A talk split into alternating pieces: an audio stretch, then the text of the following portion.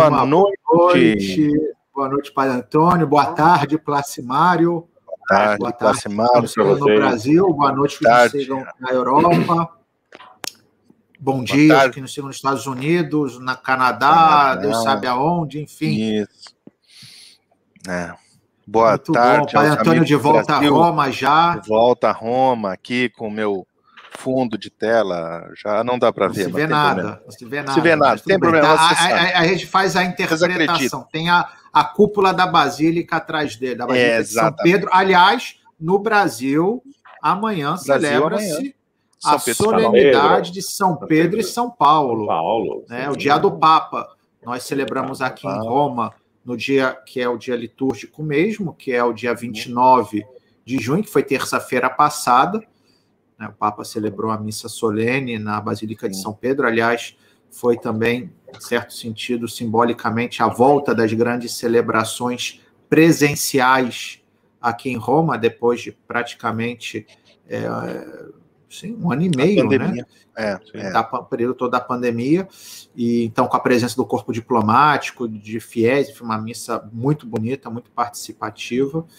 Então, aqui também aproveitamos no Brasil, que é o dia do Papa amanhã, para pedir orações pelo Santo Padre, o Papa Francisco, né, para que Deus possa o conservar, para que possa dar a ele saúde e que o Espírito Santo continue guiando-o para que ele então possa nos guiar. Isso mesmo, muito bem, Padre. E chegamos no nosso episódio 15. 15, né? né? É, é, tá, tá, tá, é, Conseguimos é, pois concluir. É, uma besteira aqui, mas já acho melhor me conter um pouco no início. É. Eu ia falar que é o episódio também. debutante. É o episódio, é, pode ser.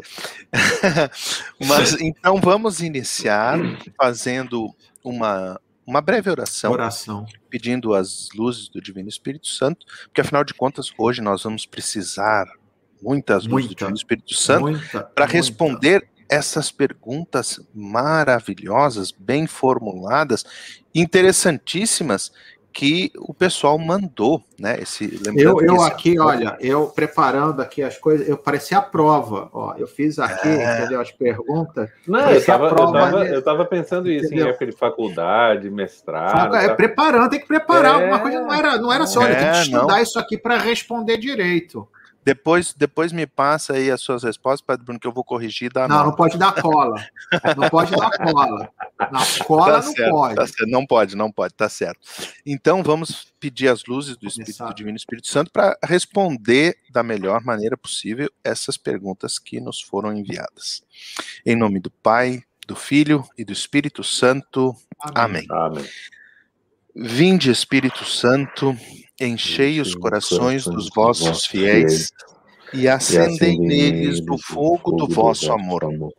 Enviai o vosso Espírito e tudo será criado, e renovareis a face da terra. Oremos. Deus que instruísse os corações dos vossos fiéis com a luz do Espírito Santo, fazei que apreciemos retamente todas as coisas segundo o mesmo Espírito, e gozemos sempre da sua consolação por Cristo Senhor nosso. Amém.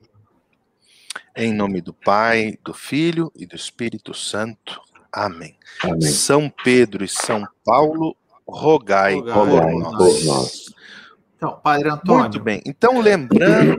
Depois da que nós sobrevivemos a um naufrágio, no nosso último encontro. Sobrevivemos ao naufrágio. Ao naufrágio, justamente né? porque escutamos o capitão e não a palavra de Paulo. Não. Mas hoje nós vamos escutar contrário, novamente contrário, o capitão. Estamos... Hum. Ah, então, a gente naufragou por muito isso. Muito bem, muito bem. Exatamente, é... não escutando o capitão, mas não. Paulo. Muito bem. Exato. Então, vamos, vamos recordar que nós tínhamos prometido, esse episódio foi muito antecipado, não é? é prometido que quando terminássemos percu o percurso de Paulo, ou seja, as viagens de Paulo, nós faríamos um episódio para resolver as dúvidas, as perguntas que o pessoal ficou dos episódios. Resolver, resolver não. Resolver, não, é muita pretensão, mas assim, elucidar, tentar, né? Vamos dizer assim. Exatamente, tentar fazer uma tentativa de resposta, digamos assim, né? E, é. e nos mandaram perguntas muito interessantes, muito, muito é, profundas, né? as pessoas de estavam fato. investidas. Exatamente. Então, nós uh, uh, selecionamos, dividimos as perguntas por, por temas e, e, fizemos um pouco assim uma ordem, uma tentativa de ordem cronológica das perguntas, ainda que algumas, pelo, pelo próprio tema, tenham alterado uhum. um pouco a sua ordem. Sim, claro, são e ricas, né? Nesse, são riquíssimas, riquíssimas. E é. vamos tentar, como o Padre Bruno disse, vamos tentar responder alguma coisa, né, nesse episódio. Exatamente. Antes de pelo, pelo, pelo menos são temas, são temas de conversa, né? Isso, vai ser um bate-papo, a gente vai, é. a gente não vai dar uma aula aqui, a gente vai tentar não. um pouco fazer como a gente tem feito, né? Quer dizer, um interpolando o outro o tempo inteiro, exatamente, a interpolação exatamente. da interpolação na interpolação, alguém, né? Então como ser... alguém mencionou numa das perguntas. Exatamente. Ali, né? Muito bem. Mas, de qualquer modo, acho que é importante a gente delimitar aqui uhum. uma questão até para que a gente depois possa progredir no nosso plano né, das nossas lives e, enfim, não ficar sempre num único período, numa única claro. temática, né? Porque a nossa ideia é dar continuidade nesse percurso hum. da história. Portanto, o que isso significa? Que nós recebemos, se não me falha a memória, foram 15 perguntas, não, 18. 16 perguntas. Bom, depende da divisão, né? É, 16. Mais, Bom, a divisão que você é 16. Mais, mas... nós, nós unimos algumas. Exato. Algumas, é, porque eu tinha calculado aqui 21, né, mas já que a gente, a, a gente agrupou também para uma questão de facilitação Isso. metodológica Sim. e de conteúdo. Mas o seguinte, a gente vai responder, dizer, ou vai tentar responder, ou vai pelo menos abordar o que foi tratado nas perguntas, porque algumas da gente vai perceber que a gente são temas que vão ser tratados mais adiante, então a gente não vai antecipar apenas né, um pouco enunciar a questão, outra a gente vai procurar, na medida do possível, é, falar delas. Agora, a gente só vai tratar dessas perguntas que já foram enviadas sobre Isso. esse tema dos Atos dos Apóstolos e as viagens de São Paulo, né, e a origem da igreja. É, o que depois as pessoas tenham de outras dúvidas, podem continuar mandando, mas a gente não ah. vai responder, pelo menos nesse primeiro momento. Não, né? talvez. Senão a gente vai. Não. A nossa proposta não é ser pergunta e responderemos, né? É, que é o programa exato.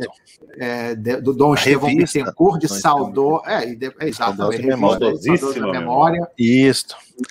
Então não é então, o nosso objetivo. O nosso objetivo é falar da história da igreja. Então a gente apenas hoje, e talvez, muito provavelmente, no próximo encontro, a gente não sabe, mas é, é, é bem certo Sim, ao contrário das expectativas que frequentemente são frustradas do Padre Sim, Antônio. Claro. Né? Mas, aí, mas a gente só vai terminar essas perguntas, a gente vai dar depois continuidade na, na nossa, aí, no nosso projeto. Depois, talvez lá no episódio 40, a gente faz um outro episódio de. É, enfim. Mais ou menos. Episódio vê. 30, né? É quando já tiver, é, já. Tá bom. Então vamos lá. Primeira pergunta: quem nos enviou foi a Maria do Socorro Maria do Socorro Ferreira Guiar, que aliás enviou várias perguntas muito interessantes. Eu não sei se ela está nos acompanhando. Porque... Ah, deve. Ela nos deu boa tarde, sim. Deu boa tarde. Então, ótimo. Se tá aqui, ali Socorro eu... Aguiar, tá aqui, tá exatamente. É, então, a Maria, a, onde é que, vamos perguntar onde é que ela é, a Maria do Socorro? É Maria do Socorro Ferreira Guiar, você que está nos acompanhando. Parece como socorro. Se, puder, se é depois é escreve aí na, na, nas, no, no chat. Quem mandou pergunta e está nos acompanhando já escreve. Olha, eu sou fulano de tal lugar, para a gente dizer. Bom, é. a Maria do Socorro Ferreira Aguiar pergunta. É Qual a Fortaleza? Tá aqui, ó. Fortaleza, Ceará. Oh, ali, ó. Fortaleza, ali. Ceará. Tá ali Olha, ela. Muito beleza. bom. Beleza. Então, ela pergunta, uma das, das várias perguntas interessantes, e, e vamos res, procurar responder, ou tentar responder todas. A primeira que nós destacamos é essa: qual a importância teológica do batismo de Jesus por João Batista? Se o batismo de João era um batismo de penitência que visava a conversão, e Jesus era o próprio Deus feito homem, não precisava de conversão, já que ele era em, e é, em essência, Deus. Pergunta muito interessante, muito boa. O que, que nós temos nos evangelhos? Que Jesus, num determinado momento, no início da sua vida pública, no início do seu ministério, aliás, os evangelhos eh, o Evangelho de Marcos, né? E, e, depois do prólogo do Evangelho de São João, depois dos Evangelhos da infância, né? Sempre começam a vida pública de Jesus por esse por esse evento ali, né? O primeiro evento, né? O primeiro dos, dos mistérios luminosos do, do, do Rosário também. Né? Jesus desce até o Jordão para ser batizado por João Batista. Quando Jesus chega, João diz: Como? Como é isso? Eu é que devo ser batizado por ti e tu vens a mim? E Jesus diz: é importante que cumpramos, é importante que façamos isso, né? Que cumpramos esse esse rito. E o que acontece? Se cumpra toda a justiça. Se cumpra toda a justiça. De... É. Exatamente. Mateus 3,14. Mateus 3,14. Lembrando que os dois primeiros capítulos de São Mateus são o Evangelho da infância, né? E uhum. começa a vida pública pelo batismo. Então, é importante para que se cumpra toda a justiça. E o que acontece? Por que, que Jesus eh, quis ser batizado por, por João? Né? Jesus é uh, o enviado do Pai, né? é, é, é digamos assim, o, o, o, veio revelar-nos plenamente a Deus. E 3,15. 3,15. E no batismo ocorre uma, uma epifania, uma manifestação de Deus Trindade. Por quê? Jesus entra no Rio Jordão, São João o, o emerge, o submerge, melhor dito, no Rio Jordão, e quando ele emerge, quando sai da água, desceu sobre ele o Espírito Santo em forma de pomba, e ouviu-se a voz do Pai. Então nós vemos essa manifestação da Trindade. O Filho, que está sendo batizado, não é? E nesse batismo, que era o batismo de penitência, que era o batismo né, é, da água, é, para conversão, nesse batismo que Jesus submete, ele revela-nos a Trindade. Ele, o Filho, a voz do Pai este é o meu filho muito amado, uhum. e o Espírito Santo que desce como forma de pomba. Para nos ensinar a importância do novo batismo, do nosso batismo, né? no qual também se manifesta a Trindade. Nós nos tornamos filhos no Filho, né? nos tornamos uh, filhos de Deus Pai, nós que todos que somos criaturas no batismo nos tornamos filhos de Deus pelo sacramento do batismo, então se escuta a voz do Pai, este é o meu filho, né? E recebemos o Espírito Santo, que depois é confirmado no sacramento da Crisma. Os meus queridos colegas Sim. querem acrescentar é, posso, algo? Ah, sim, por favor. Quem vai primeiro? Não, não, Tem muito para acrescentar. Vamos lá, primeira interpolação, eu vou fazer recurso novamente. Prima interpolatio Prima interpolatio Magna ou eu diria adversos Antônios. É, não, não é verdade, não é Sim. contra o Antônio. Adverso, é, é, erga, erga Antônio. É, é. Vamos lá, eu vou fazer recurso àquele que nunca decepciona, como Bruce Willis, Sim. quando nós éramos amigos jovens ainda, agora nós somos já amigos já não tão jovens. No espírito é. continuamos, mas enfim. E assistimos os filmes Sim. de Bruce Willis para poder enfim, nunca é, relaxar e nunca decepcionava. E o teólogo que nunca nos decepciona é Joseph Ratzinger, Papa Bento XVI, Papa Emérito. E ele, é, de uma forma muito é, objetiva e profunda, no livro Jesus de Nazaré, no volume primeiro, que ele já escreveu como Papa, hum. que Sim. começa justamente é, do batismo de Jesus né? É, é, o primeiro tópico do, do primeiro volume. Aliás, Padre Bruno, antes que o senhor continue, só uma pequena. O Padre Bruno é a pessoa mais indicada não, nesse para caso falar não. Desse livro, não, nesse caso não. Nesse não caso, foi, não. Não foi, não foi eu que traduzi. Foi não, esse não traduziu o segundo e o terceiro. É, esse Bom, foi um outro então tá sacerdote, tá que, aliás, muito melhor tradutor do que eu, de, de passagem, porque era um sujeito modesto, que tá dominava. Bom. Não, não, porque tinha qualidades literárias que eu não tenho para traduzir e conhecia certo. perfeitamente o alemão, coisa que eu não, não, não, não, não sei. Mas, enfim, não interessa. Eu traduzi não porque tivesse méritos como tradutor, como é o caso do uhum. Placimário, que é tradutor profissional, que aliás, aí depois ele vai falar do livro que ele acabou de traduzir, que foi publicado recentemente. Eu não, eu fui porque, assim, ele trabalhava aqui e falava, ah, todo mundo tem que traduzir, a gente traduziu. Mas enfim, se você enfim, tivesse é chegado é aqui há 12 é um ofício que vocês, que vocês dominam é, bem também, tem que trabalhar na Secretaria de Estado, lhe dá também manejo. Exatamente. Não, a gente acaba tendo também, já um né? pouco de prática, não há dúvida. Mas enfim, então, o Papa no livro 16, não traduziu livro que eu não traduzi, vamos lá. Ele comentando o batismo de Jesus e essa pergunta, por quê? Sendo Jesus aquele que era o Filho de Deus, Deus feito homem, e portanto sem pecado, por que ele se submeteu a um batismo de conversão que supunha a Sim. confissão dos pecados? O que, que Jesus tinha ali para confessar?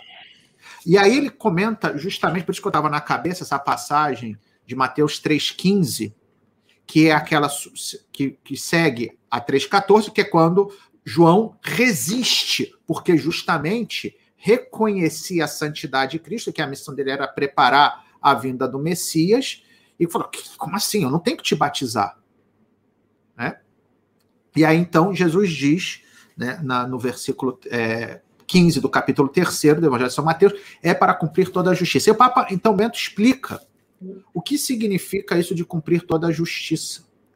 Ele fala que isso tem a ver com a própria missão de Cristo, dessa solidariedade, ou seja, desse carregar consigo a humanidade e assumir os pecados dos homens. E aí ele faz a ligação direta com aquele cântico do capítulo 53 do profeta Isaías, que nós lemos, aliás, na Sexta-feira Santa, uhum. que vai explicar essa missão do Messias como aquele que, embora não tivesse pecado, assumiu os pecados dos homens. Coisa que depois Cristo na cruz vai levar à sua plenitude, porque vai morrer pelos pecados da humanidade, e daí que o batismo cristão vai estar tá ligado também à cruz. Não há de se esquecer. Tanto que São Paulo, na carta aos Romanos, depois vai dizer que aquele que foi batizado foi, morreu com Cristo, foi como que tivesse crucificado com Cristo, para poder ressuscitar com Cristo.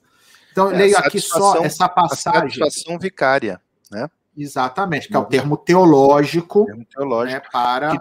Isso, ou seja, vicário no lugar de. Isso no lugar vigário. No nosso, ou seja, exatamente, que ele assume lugar. os nossos pecados para que a gente então possa perdoar. Então, eu leio aqui esse trecho do capítulo 53, é o chamado quarto cântico do servo, que são esses quatro cânticos do servo que aparecem no profeta Isaías, e o quarto cântico, que é o mais profundo, mais forte, mais emblemático, e que eu acho que ele já serve de uma explicação quase que definitiva do porquê Jesus, embora sem pecado, uhum. impecável, porque ele era impecável por natureza, Sim. sendo Deus, porque ele se submeteu ao batismo de penitência de João. Leio. Cresceu diante dele como um renovo, como raiz que nasce da terra seca. Não tinha aparência nem beleza para que o olhássemos, nem formosura que nos atraísse. Foi desprezado, como o último dos homens, homem de dores, experimentado no sofrimento. E quase escondíamos o rosto diante dele. Desprezado, não lhe demos nenhuma importância. Entretanto, aqui, atenção, versículo 4 do capítulo 53 de Isaías. Entretanto, ele assumiu as nossas fraquezas e as nossas dores ele as suportou. E nós achássemos que ele era um castigado, alguém por Deus ferido e humilhado. Mas foi ele ferido por causa de nossas iniquidades, esmagado por causa de nossos crimes. O castigo da nossa paz caiu sobre ele. Por seus sofrimentos fomos curados. Né? Então, eu Perfeito. acho que aqui nós temos aqui uma resposta bastante clara não só do sentido do batismo cristão, como o Padre Antônio, de forma uhum. tão clara, nos colocou, mas o porquê também Cristo se submeteu ao batismo, um batismo de, de conversão, de penitência para remissão dos pecados. Pra...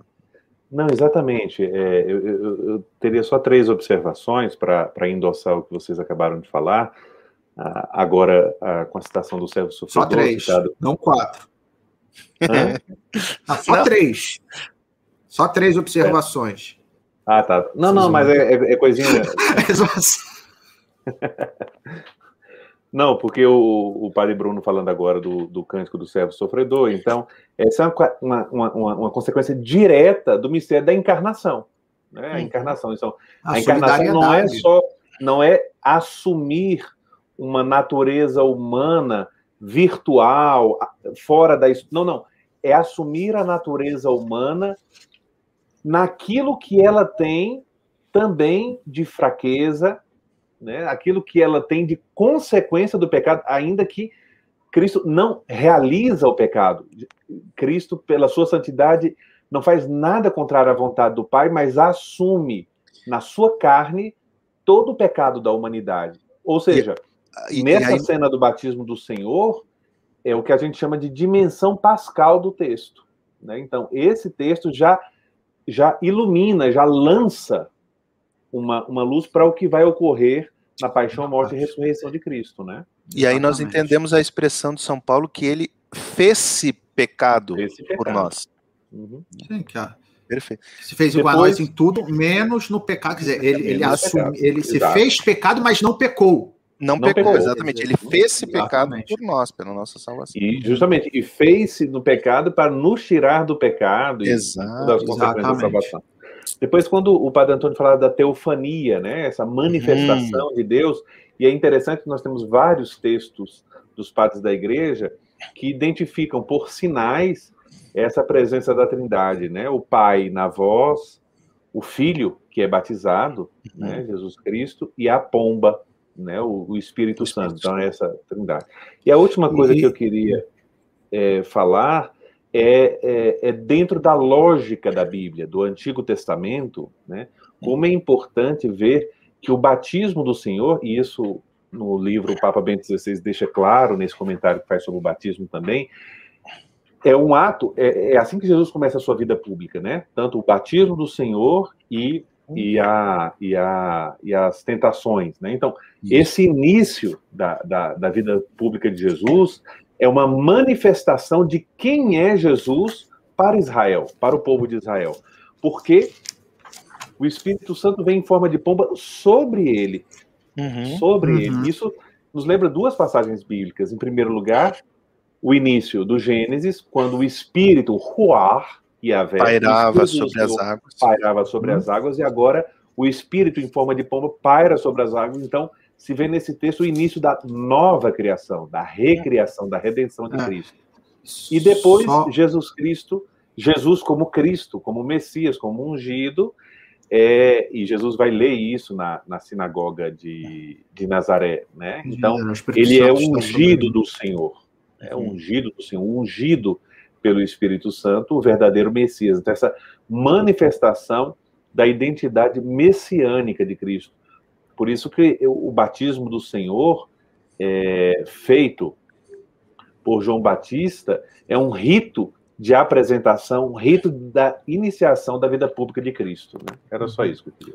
Só lembrando, o Padre Antônio fez uma referência à Epifania, quer dizer, que é uma manifestação do Senhor, uma epifania do Senhor, e de fato, na liturgia antiga, ou seja, na celebração do uhum. mistério cristão, né, uhum. depois nós temos, por exemplo, tão próximas uma da outra, porque nós celebramos Sim. o nascimento de Jesus, a Epifania no dia 6 e o batismo, do Senhor conclui o tempo do, o Natal. Tempo do Natal. Porém, uhum. se nós pegamos, por exemplo, as antífonas, ou seja, que são esses versos antes dos cânticos principais nas orações da igreja desse dia, que é a oração das laudes e das vésperas, ela une, porque na igreja primitiva se unia a celebração da Epifania com a celebração do batismo, com a celebração das bodas de Caná.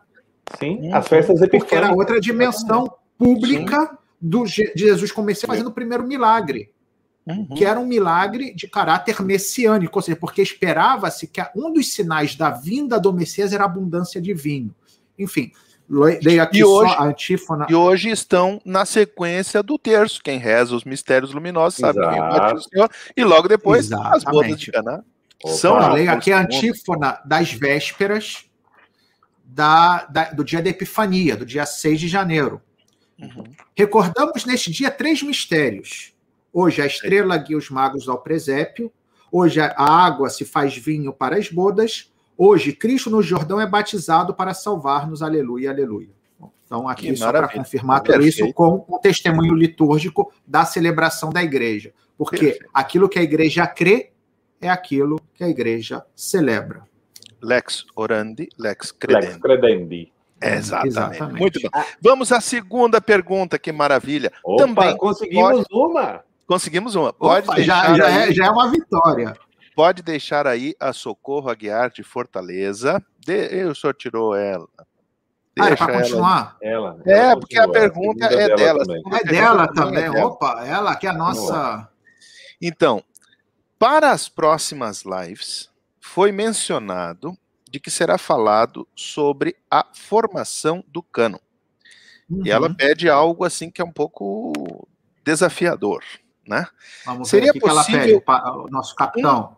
Um brevíssimo resumo. Capitão, meu capitão, lembro do, do filme. A, a, a, como é que é aqueles poetas mortos? Sociedade dos poetas mortos, exatamente. seria possível um brevíssimo resumo de Abraão até o nascimento de Jesus aspectos fundamentais, essenciais apenas, na explicação do cano, da formação do cano, a igreja adota o método histórico crítico para a interpretação do texto sagrado. Muitas pesquisas têm sido feitas, inclusive na área da arqueologia bíblica, e ela cita, por exemplo, no século XX, o encontro dos escritos ou dos manuscritos do Mar Morto, ou de Qumran, nas cavernas de Qumran, e pergunta se a descoberta desses manuscritos mudaria algo na formação do cano. Eu vou pedir ao Padre Bruno que nos explique, porque, porque nós temos a, previsão, né, Padre Bruno, de ter um episódio proximamente só episódio, sobre alguns. alguns sobre a formação do cânon e essas é, coisas exato. que talvez que seria essa pergunta. Exatamente. Então vamos lá. É, voltando ao que a gente falou no início desse nosso projeto, nossa ideia, né, que é como a gente concebeu a, essa série católica, né, eu e o Padre Antônio no início, depois o Placimário prontamente, com tanta generosidade, ah, se uniu aqui a nós, é, que foi a de ter, né, primeiro, uma, uma meta muito clara, que era a de fazer uma trajetória seguindo a história da igreja. Portanto, quer dizer, a gente já tem um ponto de início muito marcado. Eu posso fazer uma é... pequena interpolação, Padre Bruno? Pode. Nós eu começamos... comecei a falar, você já está me interpolando, mas tudo Nós bem. começamos o projeto assim, ó, live sobre a história da igreja. Padre Antônio estudou a história da igreja, tá, mas nós temos que embasar a história da igreja com os aspectos doutrinais e tal. Então, o padre Bruno ia dar essa parte do. É, seria, aí, seria a história da igreja e a história do dogma, mais ou isso. menos a ideia seria fazer e num uma. determinado ponto, nós, nós nos demos conta que precisávamos de um apoio bíblico, né? E aí entrou o nosso grande Plasmar e agora nós temos esses três aspectos. Prazer, uma grande alegria. Exatamente. É. Continue. Então, é, não, então para dizer que a, a, o nosso objetivo é partir né, de um ponto específico dentro da própria história, que é, é o início da igreja. Né? Então, é, falar da pré-história, poderíamos dizer, da igreja, que seria no Antigo Testamento, Abraão, os patriarcas, a história de Israel, né, a formação do reino de Israel, a divisão, as invasões dos babilônios, dos assírios, aliás, primeiro dos assírios, depois dos babilônios, enfim, é, até a, depois a reconstrução do templo. Isso, para nós, Seria só interessa. Não, toda primeiro uma outra sairia, série de lives. Exatamente, a gente sairia da nossa, do nosso objeto principal. A gente menciona, às vezes, as questões do Antigo Testamento, quando elas são necessárias para ilustrar algum ponto concreto que a gente está tratando. Direto. Né? Então, isso assim, só para deixar. Não é uma questão que a gente não queira não. tratar disso, é porque a gente precisava delimitar desde o início o nosso objeto de, enfim, dessas lives, porque senão acabava ficando uma. A gente já fala demais. Né? Eu, pelo menos, admiro. Eu falo demais. Eu sou prolixo. Né? O Plasmar é mais preciso. O Padre Antônio é um santo homem. É... Então, a gente não ia nunca sair do lugar. Né? É. Ao falar de cânon, então, Antônio é canonizado. Exatamente. É canonizado, exatamente. É. Não, hoje eu vou falar, hoje eu vou tratá-lo bem. Eu vou tratá-lo bem. Bruno. Obrigado. É. Olha, então, então... Já, já, o canonizei. Não, então, só para concluir, quer dizer, então, isso Sim. como explicação do nosso, digamos assim, itinerário e mais ou menos do conteúdo que a gente tem pensado de tratar, né? Não sei quando é que a gente vai acabar isso, provavelmente nunca, mas enfim, não importa. Depois, em relação ao cânon, que seria a questão mais específica, como o padre Antônio já se referiu, naturalmente isso vai ser um dos temas que nós vamos tratar logo após terminarmos, que vai ser a segunda parte após terminarmos essas perguntas, que é um pouco para onde foram os apóstolos, o que, que a gente apóstolos, sabe das tradições ligadas. Os outros apóstolos. Hoje, hoje por exemplo, apóstolos. dia 3, celebramos um deles, né? São Tomé. São Tomé. São Tomé. Aí... Então, o que, que a tradição diz? Quais são as fontes que nós temos um pouco para saber que não é muita coisa, a verdade seja Sim. dita, mas enfim, a gente vai tentar um pouco fazer temos. referência disso. E o passo sucessivo, natural, até seguindo o próprio quer dizer, a própria ordem de como a história se deu é a formação do cano, porque os livros da Sagrada Escritura vão começar a tornar-se referência, ou seja, a norma, daí a palavra cânon, medida, quando os apóstolos, que eram as testemunhas oculares e que, portanto, contavam daquilo, testemunhavam aquilo que tinham experimentado, começam a desaparecer. E era necessário evidentemente, ter algum tipo de referência para que aquela mensagem não se perdesse. E aí você começa, então, a ter já a estruturação daquilo que nós vamos chamar de Novo Testamento. Mas a gente vai tratar disso mais à frente. Mais Depois, em relação Perfeito. ao método histórico-crítico, só para fazer uma pincelada muito assim superficial, né, o, o, o, o já está me olhando com cara não, de assim, não. cretino, não era para você tratar disso. Não. Você vai entrar num buraco. É, não, você se, ó, você se entregou. O seu eu olhar de condenação, eu te canonizei, mas você me condenou, Sim. eu não vou mais te canonizar. Tá entendeu? Tá Porque quem, o santo não pode condenar o outro. Você me não. condenou com o olhar, Padre Antônio. Eu estou me um sentindo de, agora. De surpresa. ah, não, não vamos lá. O que é o, o método histórico crítico? Muito assim, muito brevemente é um método de interpretação dos textos antigos, né, e também aplicados aos textos bíblicos, que leva em conta o contexto histórico no qual os textos, seja eles quais forem, foram compostos. Então, pensando qual era as características da linguagem no período em que aqueles textos foram compostos, o horizonte dos autores humanos se a gente está falando da Sagrada Escritura, a gente tem que falar também de autores humanos, embora nós, católicos, cremos que são textos revelados, inspirados por Deus, porém, é, também você tem os autores humanos. Né? Então, você que procurar esses autores.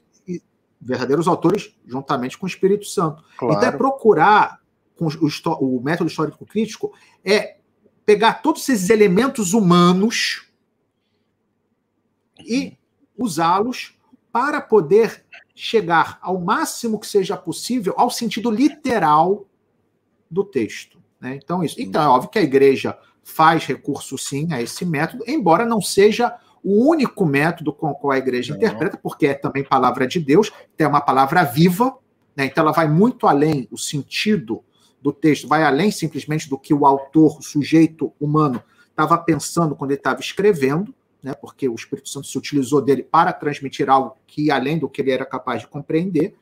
Então, é, é um método, mas não único e não redutivo. Né? Então, somente isso. Em relação a, a, a também nós vamos falar disso quando estivermos falando, talvez, da formação do, do cano e tudo. Porém, assim, basicamente, essas, só assim, para já deixar mais ou menos isso claro, quer dizer, essas descobertas, vamos supor que se descobre né, uma, um texto que inédito. realmente parece que foi inédito, que foi escrito, sei lá, Evangelho por São Tiago. por Jesus. Não, o Evangelho escrito por Jesus é mais difícil, né? Porque aí seria já uma contradição. Sim. Porque em nenhum momento diz que Jesus escreveu nada, mas que aquele, que uma testemunha ocular e o texto é realmente fidedigno, né, no sentido histórico, que pode ser realmente de alguém que vivenciou aquilo que ele escreveu. Isso vai ser palavra de Deus? Não. Não. Isso vai ser talvez uma fonte de conhecimento, isso vai ser um, um digamos assim, um referencial extraordinário para contextualizar tanta coisa, mas a revelação terminou com a morte, a morte do, último do último apóstolo. Ou seja, São a gente João, não deve esperar. São João da Cruz, aliás, tem um texto belíssimo, que não devemos esperar outra revelação, até porque, diz São João da Cruz, Deus já nos deu toda a sua palavra, porque a palavra se fez carne e habitou entre nós. Né? Então, não há mais o que se esperar. Muito e, portanto, bem. todas as descobertas arqueológicas de textos que se façam não vão alterar o cânon das Sagradas Escrituras. Já está definido, nem se aumenta, nem se diminui. Perfeito. Terminei aqui. Muito não bem. sei se vocês querem acrescentar algo.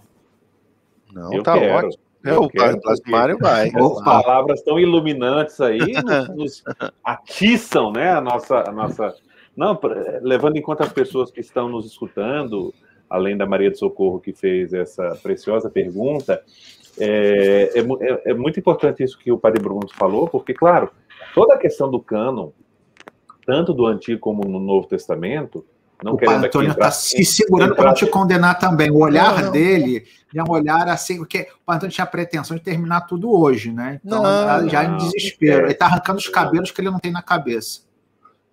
Então, a questão do cano é uma questão super espinhosa, super técnica, tanto do Antigo como do Novo Testamento. O Padre Bruno disse que mais à frente, é, em próximos episódios, vamos tratar do, do cânon do Novo Testamento. Né? Uhum. Mas é, é um assunto muito interessante para a gente descobrir também como a igreja, como comunidade de uhum. fé, né? Que isso está na raiz aí, era isso que eu queria dar de presente para o Padre Bruno aqui hoje. Lembrar que o, o nosso teólogo preferido, nosso, o nosso Bruce Willis da teologia, o Papa Bento XVI, na, nos seus estudos, principalmente na sua tese de, de habilitação como professor na Alemanha, ele destacava justamente que o conceito de cano está ligado à autoconsciência de uma comunidade, ou seja, a igreja que ela vai na sua vida, na sua liturgia e na sua, no seu pensamento da fé, vai discernindo. Então não é simplesmente porque o Papa acordou um dia e disse, não, vão ser esses livros. Não, não é assim. Né? É uma coisa séria, uma coisa que faz parte da vida cristã. Se aparece hoje um livro que é dito e escrito por São Pedro com vários detalhes, que bom, temos que fazer estudos para verificar a autenticidade desse texto, mas não seria palavra de Deus simplesmente por uma coisa. Não pode ser palavra de Deus para mim para nós do século XXI aquilo que não foi no século I. Exatamente. Então, é, é, toda uma, uma noção é um de critério... família, de comunidade eclesial, de igreja. Né? Ou seja, e... o mesmo texto que era normativo e era a palavra de Deus para um fiel cristão do século II, o é hoje e o será sempre até a segunda vinda de Jesus para todos os fiéis da Igreja Católica. Exatamente. Muito bem. E isso, ah, não, isso é, é é, é, é, é se fechar demais. Não, é se abrir. É se abrir porque a nossa fé ela não é uma ideia concebida por um grupo de iluminados e depois alimentada por discípulos alucinados ao longo da história. Não. Ela tem um fundamento histórico. É um fato, é um acontecimento, uhum. né? Então, e que aí entra toda a questão do método histórico crítico, como o Padre Bruno falou, que é apenas um método apenas Exato. uma ferramenta. É um instrumento, uma ferramenta. Instrumenta, e que cada vez uhum. mais temos sido críticos em relação a ele. É, né? assim, porque tem facilidades e também dificuldades, mas é muito importante, e a gente vai crescendo na compreensão cada vez mais né, de, de é. disso. Né? O, uma, uma, um pequeno parênteses, os padres da igreja, que nós veremos também em outros episódios, não usaram o método histórico crítico, usaram outros métodos e, e, extraíram da Sagrada Escritura riquezas. Eh... Aliás, Santo Agostinho tem uma frase, não é, não faço a agora ou não repito a literalmente, porque eu não me lembro dizer a, por palavra por palavra, mas a ideia é, quer dizer, se a igreja me ensinasse uma coisa e a Bíblia me ensinasse outra, eu ficaria com a igreja. Exato. Muito né? São palavras fortes que depois a gente vai, talvez mais à frente, mais entender frente. melhor com a formação do cânon, porque para entender que é a igreja que dá autoridade, porque essa coisa. Também, por que, que são quatro evangelhos e não. Porque evangelhos, a gente vai ver que tinham vários evangelhos. Por que, que só escolheram quatro? Por que dos outros escritos todos que tinham, por que, que foram aqueles que foram reconhecidos como palavra? Porque você teve uma comunidade consciente de ser movida pelo Espírito Santo, que reconheceu com a sua autoridade que aquilo era a palavra de Deus. Então você tem essa dimensão também que é importante, da autoridade da igreja, que é aquela que reconhece e realmente faz com que aquele grupo de livros, ao longo da história, sejam, para os do início dos tempos né, do cristianismo até os finais, a palavra que nos une a Jesus Cristo, que é a palavra feito carne. Muito bem, muito bem. Padre Bruno, eu vou pedir agora então que o senhor troque a imagem e coloque a. Já, já escreveu aqui no nosso chat aqui a imagem da Joana Nolasco, do Rio de Janeiro, que é quem manda a próxima pergunta. Ela colocou ali um que bom, exatamente. Ah, Esta então ela mesmo. vai no bom. Joaninha Nolasco. Isso, no bom. Então, Pergunta muito interessante. Qual a relação entre os Atos dos Apóstolos e as cartas de São Paulo? Quais cartas ele realmente escreveu e em que momento do relato dos Atos dos Apóstolos isso aconteceu? Ou seja, em que momento ele escreveu as cartas? Seria legal fazer uma relação mais direta dos textos, Atos dos Apóstolos, Cartas de São Paulo. E ela termina perguntando, e por isso a gente dirige a pergunta para o Placimário, poderia ser um tema para os bastidores da Bíblia? Com certeza, com certeza. Nos bastidores da Bíblia entra tudo que é bom e tudo que é interessante, né? Com certeza. Eu. Maravilha. Não, então, olha, é uma pergunta muito interessante, muito ampla. Eu vou só fazer aqui algumas menções que, que iluminem, que ajudam. Claro que é, é uma resposta exaustiva a uma pergunta como essa seria, de fato, é, um ou uma palestra ou um curso, né? Assim, porque tem que detalhar. Sim. Mas vamos lá. É, a, a, primeira é, consideração que eu faço, que a gente não pode perder de vista, e eu acho que é isso que está no coração da pergunta da Joana, uhum. é que os Atos dos Apóstolos, essa obra, esse livro da Bíblia, escrito por São Lucas, é ato dos apóstolos. Então, se a gente ler os Atos dos Apóstolos inteiro, a gente vai vendo que ou se considera os apóstolos em geral, e depois vai se mencionando um e outros apóstolos. Então, é como se diz, é o evangelho da igreja. O início, os primeiros passos Exato. da igreja. Nos Atos dos Apóstolos, aí tem um papel destacado de São Pedro, e um papel muito destacado de São Paulo. Certo? certo? E isso que talvez tenha tocado muito os seguidores da, das lives católicas, aqui as nossas lives.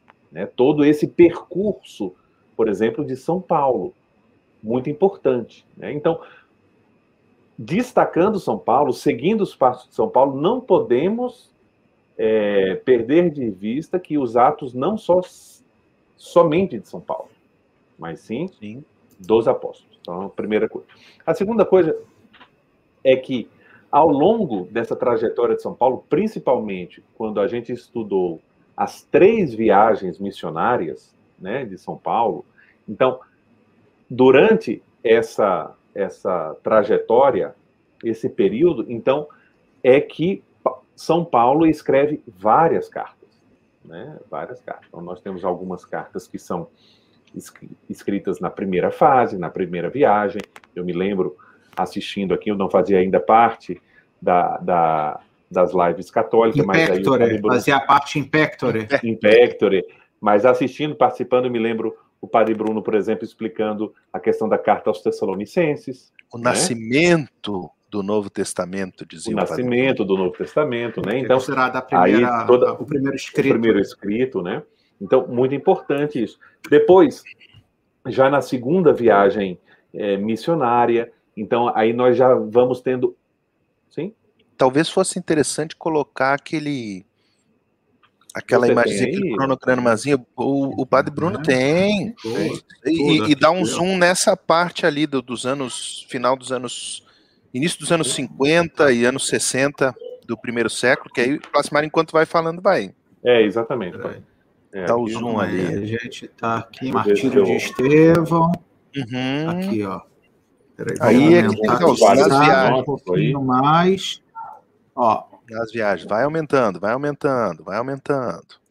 Não, a gente está aqui, né? Ó, primeira Isso. carta aos Tessalonicenses. Exato. Aí nós vamos vendo já. Tá, eu é tá. É Se vê bem, não? Não, eu não vejo. Eu não vejo nada. É, eu, eu tô com a tela grande aqui, eu consigo enxergar. Espero que Deixa os eu ver, só um assistentes eu consigam. Eu não, eu penso que sim. Eu acho. É. Pessoal aí da pessoas que estão nos acompanhando. Agora estou vendo melhor. Dei aqui, dei aqui um zoom. Ah, Isso. Sim, dei aqui um zoom, tá, tá melhor. Então, é, a gente tem na, na primeira viagem missionária, então, esses primeiros textos que a gente falou das cartas aos Tessalonicenses. Aqui, ó, primeira e segunda, eles colocam aqui nessa tabela talvez 51 depois de Cristo. Exatamente. Isso. 51 depois de Cristo, exatamente. Depois, na segunda viagem missionária, ali, porque aí nós temos entre primeira e segunda missionária, por só causa lembrando, desses... Plasmário, posso te interromper uma coisa brevíssima, só para a gente pois ter não. uma espécie de medida da, da linha temporal. Eles colocam aqui nessa, nessa nossa tabela que a gente está usando uma provável data da conversão Sim de São Paulo no ano 36 depois, depois de, de Cristo. Então, quer dizer, a gente já vê também a primeira carta que São Paulo vai escrever, quer dizer, você já tem um período, você tem 15 anos. Sim. É, quer dizer, já de pregação, de experiência, né, de, de reflexão. Quer dizer, não é que ele começou, se converteu um dia e no dia seguinte já começou a escrever para todo mundo, né? Então isso também é muito Sim, importante claro. é. né, para deixar um pouco como Exato. Dizer, e, e elemento para se ter em conta, para contextualizar. E quando a gente lê, lê as cartas de São Paulo, a gente vê um pastor escrevendo para os seus fiéis, né? Então, hum. esse ânimo apostólico de São Paulo, né? Com, eh, por exemplo, a carta aos Coríntios, né, com, com preocupações já, já bem concretas, né? Então, só seguindo aqui, para a gente não demorar uhum. muito. Perfeito. Então, no âmbito da terceira viagem missionária, então, ali mais ou menos a partir do, do ano 52, 57, nós temos é, provavelmente a carta aos Filipenses. Por que provavelmente? Porque a carta aos Filipenses, junto com outras cartas, é, Colossenses, Filemão e Efésios, temos algumas dúvidas sobre elas, mas provavelmente é aqui mesmo, na terceira viagem missionária, a carta aos Filipenses, que está ligada a uma menção importante, e a gente até falou isso quando estudamos Éfeso, né? Uhum. Depois, em Éfeso, provavelmente, então, carta aos Filipenses e primeira Coríntios, né? Ali naqueles é, quase três anos, né? Que, que ficou em Éfeso. E depois, é, a carta aos Romanos já é quando ele sai de Éfeso, é um texto elaborado. Nós temos quase certeza do ano 57, 57 ou 58. Depois, respondendo aqui, eu aproveito essa pergunta da Joana para responder também uma pergunta que o padre Antônio havia deixado no final da live hum, passada. Isso, isso. E da qual esquecer eu não iria. É, então, muito bom. Opa, eu estou aqui lembrando como seria a atividade é, é, redacional, de escrita de São Paulo durante esse período de prisão em Roma. Então, é, provavelmente, eu digo sempre... Posso prov... só te interromper antes pois de você? Não, pois não. Porque eu acabei de perceber aqui, é, nessa tabela que a gente está usando, que, por exemplo, eles colocam a carta aos Gálatas antes da carta aos Tessalonicenses. É, mas Isso, com praticamente É, Sim, uma interrogação, é. porque eles colocam isso, provavelmente não tanto pelo que se sabe, a maioria dos autores que hum. estudam tem em conta, mas por uma questão simplesmente temática, que como a carta aos Gálatas fala toda a questão do valor da lei de uma forma pouco elaborada, que depois Paulo vai elaborar melhor na carta aos Romanos, eles colocam logo após o concílio de Jerusalém, aquele no capítulo 15 do, é, dos Atos dos Apóstolos. Mas provavelmente ela foi escrita é, depois da primeira carta aos Coríntios, né? antes da segunda aos Coríntios e sem sombra de dúvidas antes da carta aos romanos, né? Só para. Porque quem está olhando não, pode ser. Ah, mas ele está falando que é a primeira e segunda Tessalonicenses, se, pessoas mas na tabela está falando que é a dos Gálatas. Então, só para é, esclarecer isso. Uma tabela dessa tem uma finalidade só de, de fazer um comentário, porque vocês podem ver que o que mais tem na tabela aqui é ponto de interrogação. Ponto de interrogação. É, é. Então, é por, é, é, por também honestidade do autor da tabela, né? uhum. né? Porque, de fato, uhum. há dúvidas. Então, durante a, a prisão de São Paulo em Roma, então nós temos provável a, a redação dessas cartas aos Colossenses, a Filemon e aos Efésios. É, nós temos aqui essas cartas que são, é, elas têm uma, uma, uma, semelhança, elas têm sem, é, temáticas correlatas. Né?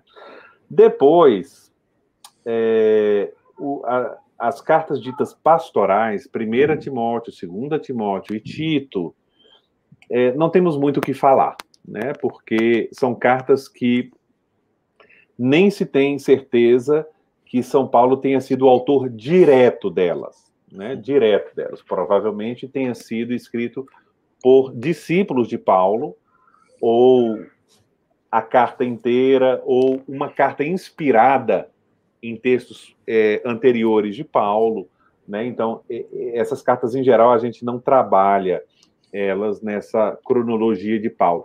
Ainda que há muitas hipóteses, né? não é nenhuma hipótese fechada, mas porque são cartas muito específicas, né? de temáticas muito diretas, e o padre Bruno até as mencionou quando falamos das questões dos anciãos, dos episcopos, né? E Exato. dentro dessa evolução da linguagem do ministério no Novo Testamento, desses nomes, dessas funções dentro da igreja, essas cartas que são belíssimas, a primeira e segunda Timóteo e a carta a Tito, são pontos fundamentais. Termino essa minha fala aqui para deixar a porta aberta para as interpolações venturas. É, que chegarão em é, bom tempo. Só para lembrar uma coisa muito importante a você que está nos assistindo. Não é o nome do autor humano ah, que determina o valor de um texto sagrado, como Perfeito. palavra de uhum. Deus. Quero dizer o seguinte: São Lucas escreveu o Evangelho de Lucas. São Paulo escreveu a carta aos Colossenses. Que bom. Mas se não for São Paulo, fosse um discípulo de Paulo, um outro apóstolo, permanece sendo palavra de Deus, porque o autor humano, na, na doutrina da igreja, ele é um autor verdadeiro, autêntico, mas secundário. Secundário porque vem num segundo momento. Porque a palavra de Deus tem o caráter de palavra de Deus, porque vem dele. Não é um ditado, como é a mentalidade islâmica, por exemplo. É uma palavra de Deus. Gabriel, que o anjo Gabriel fala palavra por palavra a Maomé para que ele palavra. escrevesse. Exatamente. Por isso que eles não podem traduzir, por exemplo, o Corão porque justamente Sim. é um ditado e, a própria é uma palavra é tão fixa que não pode nem traduzir. A, a língua torna-se sagrada. Exatamente. Então, eu termino com isso porque, às vezes, as pessoas que começam a entrar nos estudos da Sagrada Escritura, a Bíblia, e lê uma coisa assim e se assusta. Ah, porque talvez Lucas não tenha escrito todo o Evangelho, uma parte. Não, não. Uhum. Isso não toca em nada a essência da natureza do texto bíblico. Palavra de uhum. Deus para nós.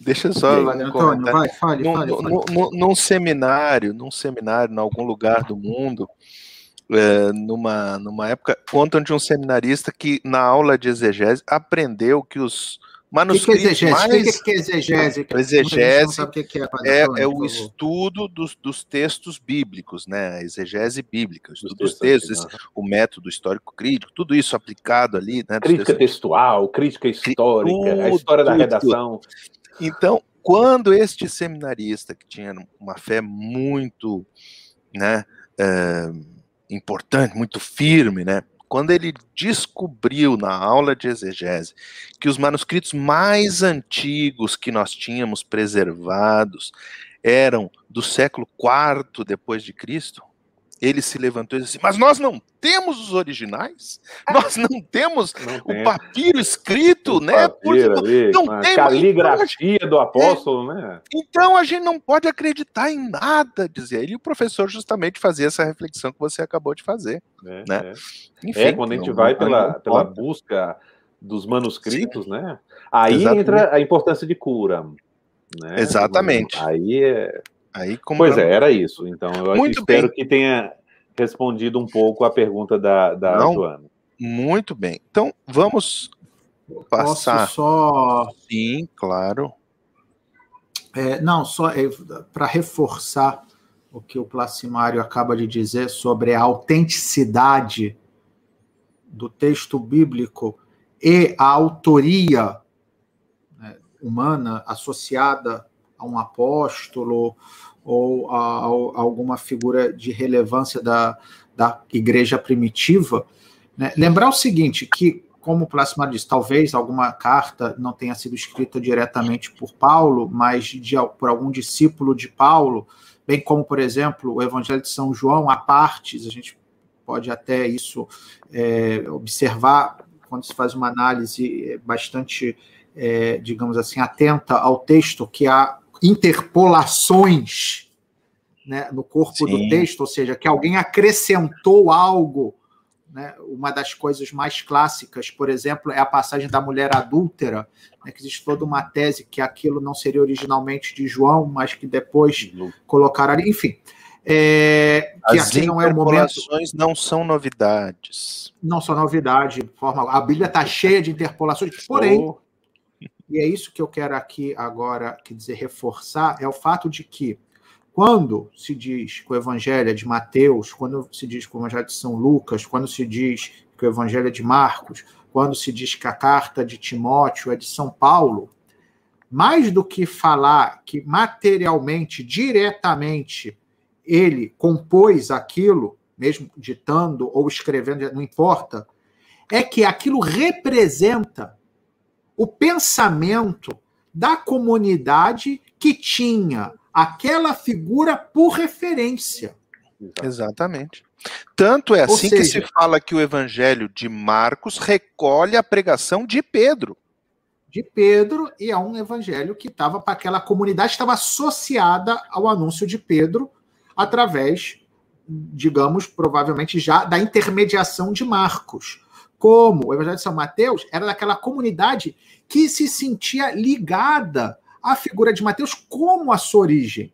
Bem como a carta a Tito, essas que a gente tem, ou a carta a Timóteo, que nós temos talvez algumas dúvidas em relação à autoria direta de Paulo, sem sombra de dúvida, quem escreveu era alguém que estava profundamente ligado intelectualmente afetivamente e espiritualmente a figura de Paulo. Claro. E, portanto, é de Paulo também, embora não necessariamente de modo direto. Então, isso para ficar uhum. claro tá. também. Uma, uma, uma brevíssima interpolação. Carta aos Hebreus. Por muito tempo na igreja hum, se falou da carta de São Paulo aos Hebreus, não é? Depois que os estudos, coisas viram, não, esse, esse escrito não é de Paulo, não tem. Se passou a falar leitura da carta aos Hebreus, tanto na liturgia, é. em tudo. E não, quem é que escreveu? Não se sabe, não importa. Continua na Bíblia, é, é inspirado. Não, não se sabe exatamente quem não, é o não autor. Vou falar, não vou falar. não vai falar. Porque a gente sabe provavelmente quem é o autor, mas. A gente sabe falar, provavelmente é um segredo, quem é o autor. É um segredo. Então, isso aí vai ser um episódio dos bastidores da Bíblia. O, não, os, eu, eu queria acrescentar o que, o, o, que o Padre Antônio estava comentando. Ó, leio agora. aqui, só, só uma coisa. Sim? Olha só. História Eclesiástica, um livro que o Padre Antônio, Cesaré. historiador, é Eusébio Cesaré, escrita no século IV, uhum. por um que é considerado talvez o primeiro grande historiador da Igreja, diz o seguinte sobre a carta aos Hebreus. Leia o texto. No tocante a Paulo, evidentemente dele provém as 14 cartas. Não seria justo deixar de reconhecer que alguns, no entanto, rejeitam a carta aos hebreus, assegurando não ser recebida pela igreja de Roma, por não ser de autoria de Paulo. Ou seja, isso que a gente está falando agora. Já sabia no século Isso no século IV. É. Né? Então, para dizer que não são questões é, que agora vieram com os estudos arqueológicos, não. Sim. Às vezes a gente acha, Já assim, a questão da ciência, existe um mito da ciência que assim, só começaram a pensar os seres humanos depois né, do século XIX. Até o século XIX ninguém pensava.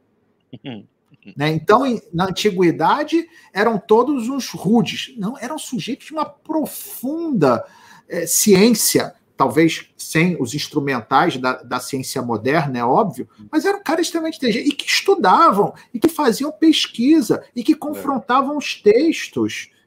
Então, também para isso ficar claro, e eram homens de fé. E talvez essa seja a diferença. Os que hoje têm, têm muita é. ciência e pouca fé. Eles tinham muita ciência e mais fé ainda. É. A gente não pode reduzir a ciência à tecnociência, que isso sim é um fenômeno é. do século XIX. Né? Bom, vamos lá. Muito bem. só, vamos só, só, só, só, dando um exemplo de tudo isso que foi falado aqui, por exemplo, os evangelhos, né? Quando a gente pega o texto grego do Evangelho de São João, por exemplo, eu tenho aqui, né? O Uhum, Greco. Uhum. Então, Exatamente. Kata. não usa o genitivo. Segundo. Kata. Segundo, segundo João, segundo, segundo Mateus, segundo não Lucas. Não de João.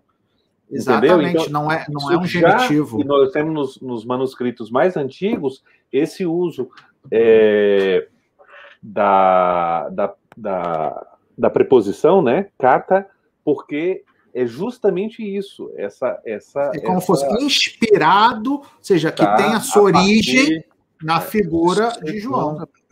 Não, e, e, o uso litúrgico continua assim em português, uhum. apesar da gente ver assim, Evangelho uhum. de Marcos, Evangelhos.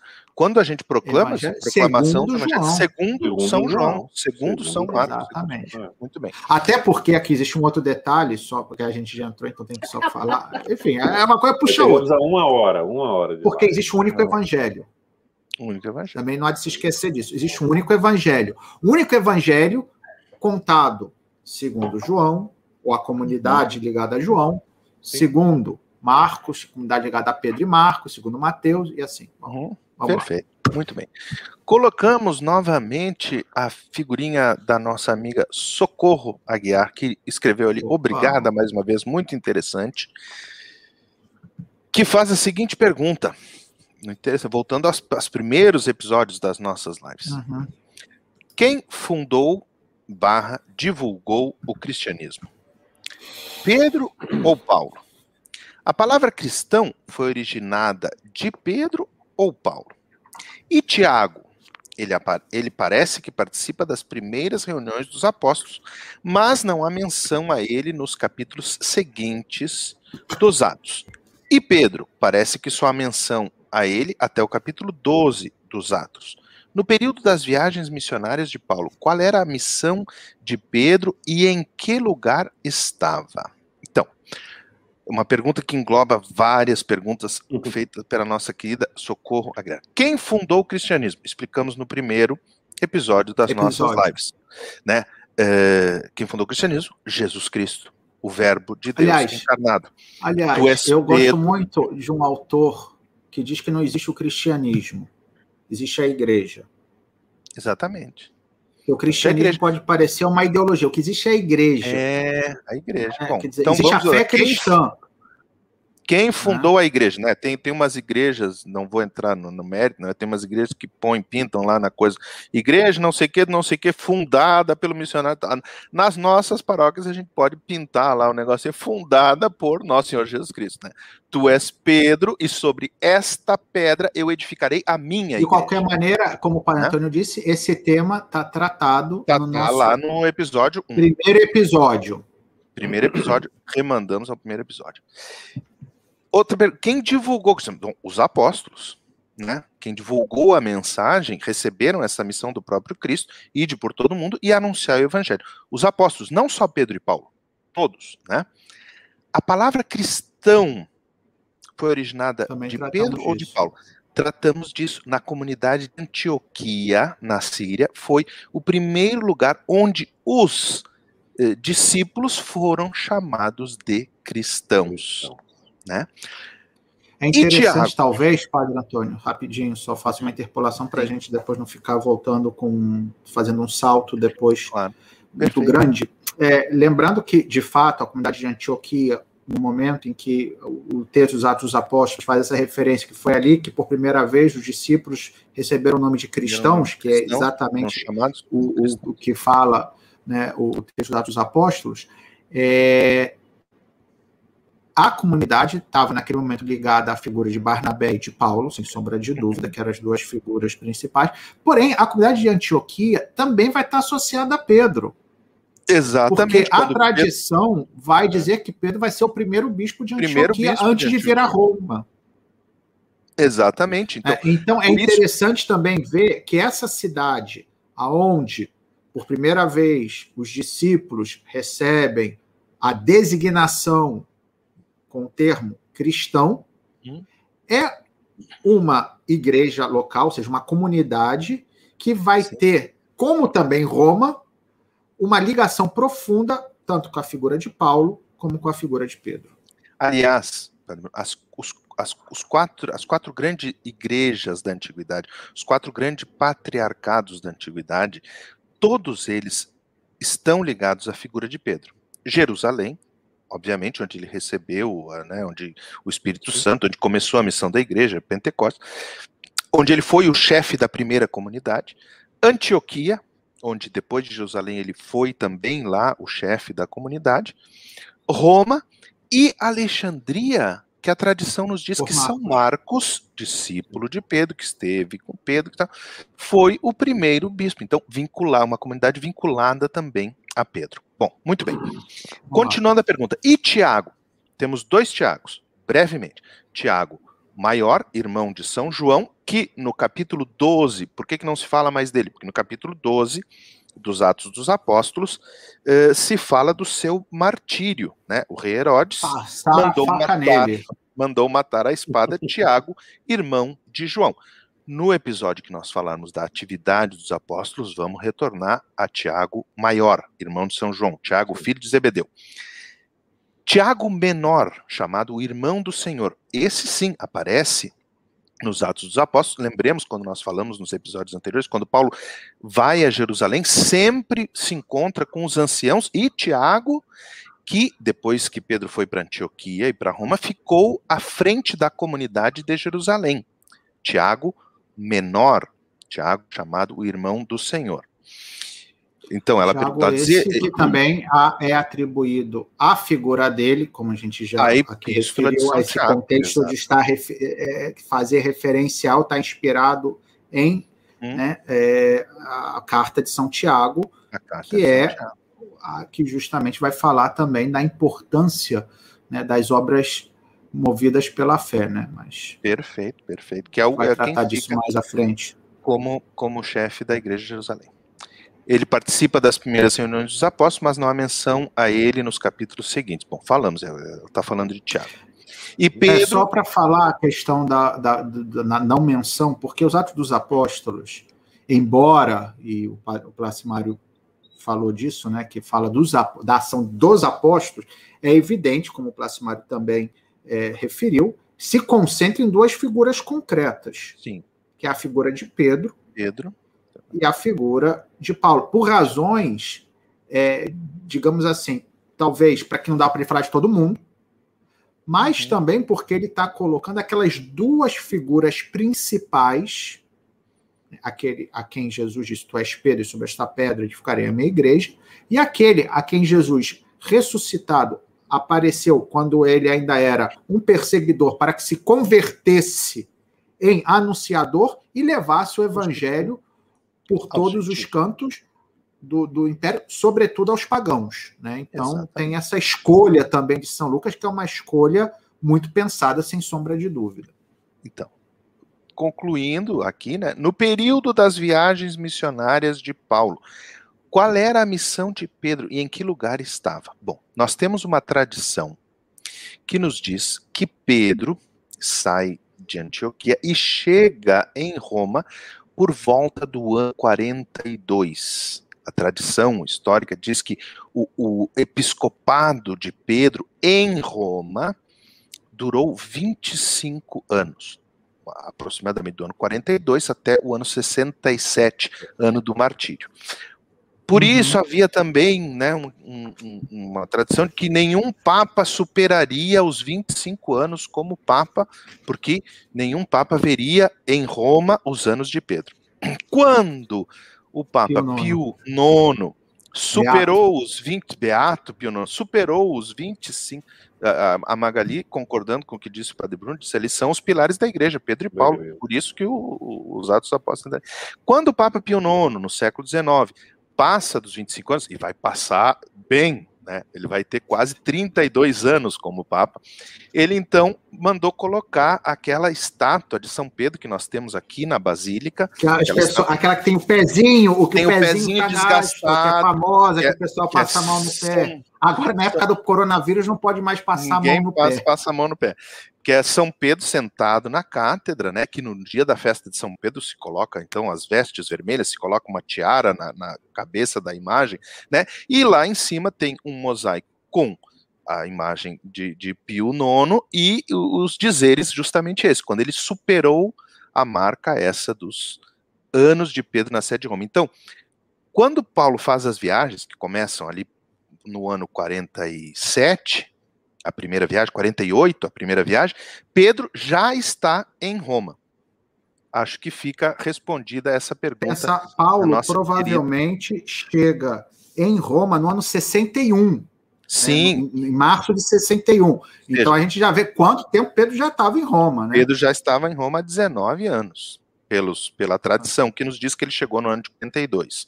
Nós temos como Exato. saber com certeza que ele chegou no ano de 42 e que ele ficou 25 anos aqui? Não, mas a tradição, e já desde os primeiros séculos, ah, nos fala disso. Pronto. Há mais argumentos per... a favor do que contra. A última Muito pergunta, hein, Padre Antônio? Tá, a última pergunta. Mais duas, então, só rapidinho, mais duas.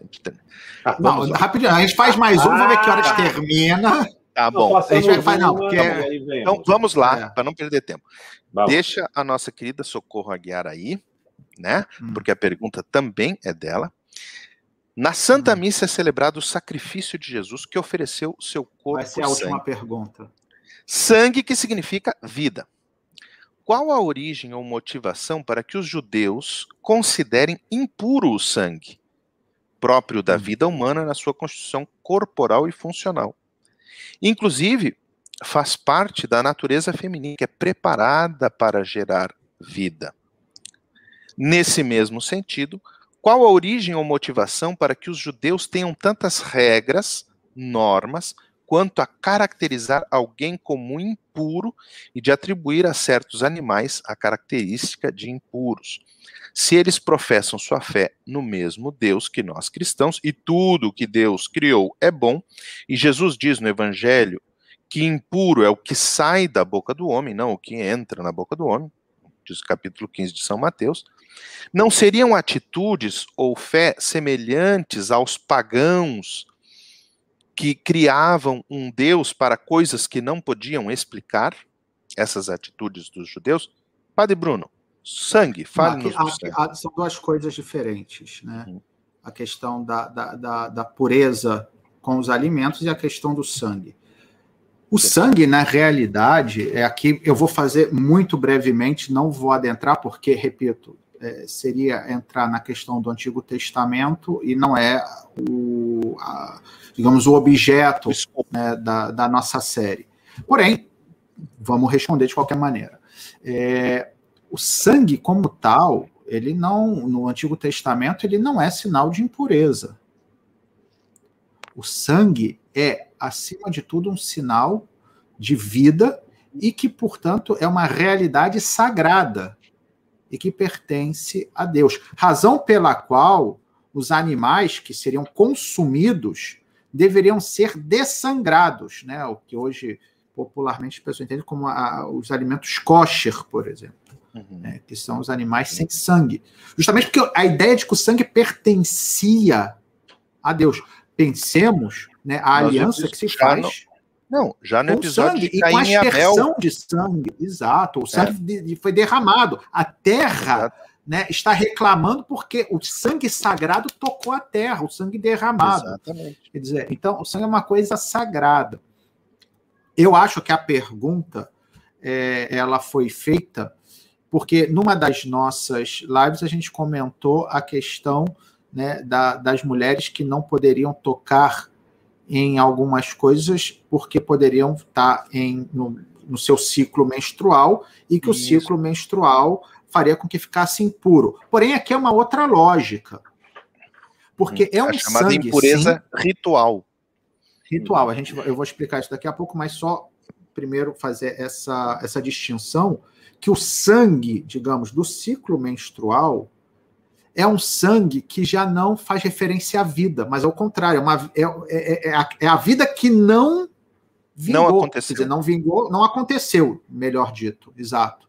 Né? Então, não é esse sangue que faz referência à vida, que pertence a Deus, mas é entendido simbolicamente, porque a gente, como eu falei, é uma pureza ou impureza ritual, e portanto a gente está falando do horizonte de símbolos também, que representa a morte. E por isso deste impuro. Depois, a ideia de pureza e impureza, a gente teria que falar toda a mentalidade do Antigo Testamento, enfim, o livro do Levítico, que fala da questão da, da chamada lei da pureza, mas, enfim, não é o, o momento aqui e nem o, digamos, repito, o nosso objetivo. Só que, só fazer é, referência à ideia mesma de santidade que aí talvez a gente entenda melhor o que significa puro e impuro. A palavra santidade, né, que ela é um atributo que corresponde, em primeiro lugar, a Deus. Deus é o santo por excelência. Né? Tanto em português como em latim, mas como também em hebraico, é uma palavra que faz referência na sua origem, no conteúdo mesmo do termo, a separação. Né? A palavra santo é uma palavra que tem a mesma raiz de seção, né? uma parte está separada. Né? Seccionar. Daí é a palavra sanctus, em latim, em hebraico, kadosh. Né? Mas é a mesma ideia, é algo que está separado. Então, toda a, a questão da pureza e impureza no Antigo Testamento tem a ver com essa ideia de você ter uma série de ritos que vão te separar da realidade mundana e fazer com que você possa estar junto da realidade divina, a realidade separada, portanto, santa. É aquele que está por em cima de tudo. Né? Então, a lógica da chamada pureza ritual, todas essas regrinhas uhum. que o Antigo Testamento, a lei mosaica, determina para que o sujeito estivesse puro, é, não é tanto uma questão de ah, porque é uma, uma coisa, uma visão meramente material, mas tem esse sentido né, de propor uma série de normas que vão fazer com que você estivesse separado da realidade marcada né, pelo pecado, marcada pelos limites, e fosse transportado de algum modo para a realidade divina, que é a realidade pura nesse sentido. É. A realidade que está por em cima da ordinariedade. Então, só para. Como assim? Como elementos básicos para a gente compreender e enquadrar. Mas eu, poderia se falar muito mais, porém, claro. eu penso que seria nos desviar do nosso objetivo. Simário. Não, e, e, com certeza poderia falar muito mais, eu não vou falar esse muito mais, eu quero só é, é, secundar algumas coisas aqui que o Padre Bruno falou, que é justamente isso. O sangue no Antigo Testamento, ele é considerado como sinal de vida e como sede da vida humana. Uhum. Então, no, é, a, a, a, gente tem que, para entender alguns textos bíblicos, a gente tem que nos abster de algumas ideias atuais que nós temos, científicas, uhum. do sangue. Porque para nós a gente faz exame de sangue, o sangue. Não, não. É, é abstrair-se disso e entender um contexto teológico, né, religioso do sangue. O sangue por isso, é um por exemplo, e é verdade. Você grupos... quer tirar a vida de um animal, você quer tirar a vida de uma pessoa, você derrama sangue. Você... Derrama sangue. Então é, é, Por isso que você tem algumas, religi... algumas interpretações do cristianismo mais assim estritas, literalistas, sobretudo em relação ao Antigo Testamento, né, que não permitem, por exemplo, que a pessoa faça ou receba uma doação de sangue. Ah, sim, sim, sim. sim. Tem a ver com isso, com sim. essa mentalidade que depois a igreja, evidentemente, quer dizer, abandonou, porque quer dizer, a própria ideia de Cristo, né, que oferece o seu sangue, mas que depois essa oferta se faz também de modo sacramental, então você já tem uma Sim. superação da materialidade do sangue enquanto realidade biológica, né, para uma realidade sacramental, enfim, você espiritualiza, por assim dizer, essa dimensão, mas a gente vê que tudo está ligado, né? As tradições e a nossa todas. leitura e a nossa leitura do Antigo Testamento é a leitura que Cristo faz do Antigo Testamento. Né? Uhum. É. Então, entre não, entre não, o dia sagrado nosso não é o sábado. Ah, mas está na Bíblia que está no sábado. Sim, Senhor, está na no Bíblia, Antigo no Antigo Testamento, e que Jesus, depois, historicamente, com a pregação apostólica, foi modificado, sim. Né? Foi uhum. sim. Então, uma segunda coisa que o Padre Bruno destacou, e que é, é importante nessa resposta dada é, a socorro, então é importante notar que o sangue não é impuro. Uhum. O sangue da mulher no ciclo menstrual não é impuro. O sangue da pessoa que foi assassinada não é impuro. A impureza ritual está ligada ao derramamento do sangue. É diferente. Ou tocar o sangue, ou aproximar-se do sangue. É todo então, é uma nomenclatura muito, muito, muito, muito detalhista na legislação é, judaica, né? Então, eu queria lembrar isso. E quando ela cita Jesus, que Jesus fala é, impuro, o que há de, de, de impuro é o que sai, do homem, não, que, essa já é a luz que Cristo nos dá. Jesus está falando. É a superação dessa mentalidade. É, exatamente. Então, então, é muito importante saber que nós cristãos acreditamos na totalidade da palavra de Deus, da Sagrada Escritura, e que a Bíblia lê a Bíblia. Não é pegar e, sobretudo, o Antigo Testamento, para nós, só pode ser interpretado na sua plenitude à luz do Novo Testamento, e não o contrário. Exato. Muito bem. É, é, só uma pequena coisa, né? O Padre Bruno falou da aliança com a aspersão do sangue. Lembremos, no Antigo Testamento, tem aquele episódio da saída do Egito, onde se imola um cordeiro sem mancha, se recolhe o sangue, não se joga, se passa no, no dintel da porta, né, nos marcos da, da, porta, como sinal dessa aliança, como sinal de pertença ao povo da aliança.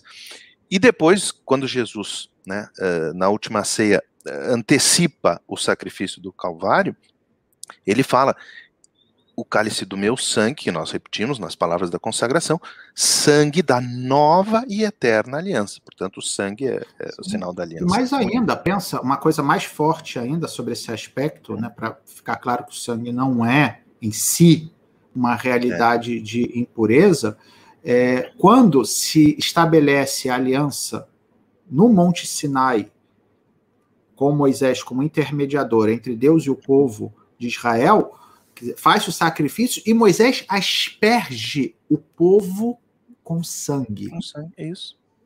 É. É, isso é muito importante. O sacrifício, muito Bom, bem. Padre Antônio. Não, só, só porque a última perguntinha, né? A última perguntinha para fechar o ciclo uh, Antônio Bruno Plasmar, Antônio Bruno Plasmar. Tá, vamos lá. Deixa a nossa querida Socorro Aguiar e assim a gente conclui as perguntas dela e os, temos mais perguntas de outras pessoas que ficarão para a próxima live. Já alguém falou, né? Teremos que fazer mais live com perguntas. Um, nas cartas de São Paulo, por exemplo, Gálatas, capítulo Pergunta 2, básica. versículos de 15 a 21, ele fala muito sobre a fé, a fé que salva. Somos justificados pela fé para a salvação ou não somente a fé, mas fé e as obras, como tem citado na carta de São Tiago. Placimário, um breve comentário sobre a justificação. breve, fé, mesmo, breve, breve mesmo. Breve é, mesmo é, um dos temas mais importantes do Novo Testamento. Para Exatamente. Não é verdade? É, que teve uma, reforma, teve uma reforma e uma, e uma cisão no corpo eclesiástico por causa disso, né? nada mais, nada menos no século XVI. Olha, porque toda a reforma protestante é sobre mas, isso. Mas que em 99, aliás, para quem quiser depois estudar mais, que em 99 saiu um documento entre católicos e luteranos, justamente sobre esse tema da justificação, eh, colocando-nos em acordo sobre esse tema, né? Mas vamos lá, próxima. Mais ou menos, né? Não, não, também, eh, vamos Mas, lá. Não, tá quem me conhece, os meus amigos aqui me conhecem bem, quem me segue nos bastidores da Bíblia me conhece um pouco já, sabe que eu gosto de brincar com palavras, né? Então, na pergunta aí da Socorro, ela colocou o termo ou. Assim. Ou a fé, ou as obras. Eu já tiraria. O problema está aqui nesse ou. Né? Eu já na, e no, no que está de baixo eu já botei que não é fé e obras, não ou obras. Não, já... só, ou só, obras, só deixa eu defender a Socorro. Ela fala: somos justificados pela fé para a salvação ou não somente a fé. Mas depois, e quando ela fala ou não somente a fé, ela fala mas fé e as obras. E obras, exatamente. É, exatamente. Então, primeiro ela bota o ou, mas exatamente. depois ela bota o e. Exatamente. Então ela, ela então, mesma já bem, deu a então, resposta. O aqui, é, então é isso que eu ia dizer. O ou aqui, ele coloca justamente o coração da. Primeira coisa, primeira consideração. A alternativa fé ou obras, ela já é imprecisa. Porque a fé cristã, ela não é meramente um conhecimento intelectual de verdades ah. sagradas, certo? Sim. Então, é, isso já. A fé cristã, ela é um dom de Deus, isso é um dado bíblico, pelo qual conhecemos a Deus e o seu plano em relação à humanidade, certo? E que empenha toda a pessoa humana na sua vontade, na sua liberdade de aceitar a palavra de Deus, de viver a palavra de Deus e de confiar inteiramente. Essa unidade que existe entre fé, esperança e caridade dá uma nota específica a cada uma dessas virtudes. A fé, ela é cheia de esperança e plena de caridade, a esperança é cheia de... Então, há uma interpenetração nessas virtudes. Então, uma, primeira... não, uma, uma não existe sem a outra.